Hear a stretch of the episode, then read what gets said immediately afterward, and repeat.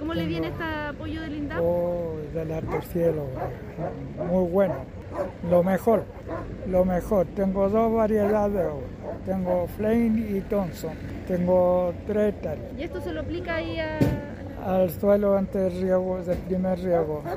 Me viene de perilla, Ah, gracias bueno. a mi Dios.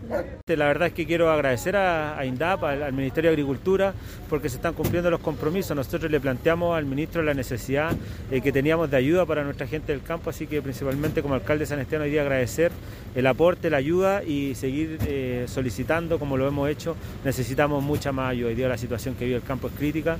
Eh, por lo mismo agradecemos esta ayuda y seguimos insistiendo en que ojalá también poder tener muchos más beneficios para nuestra gente.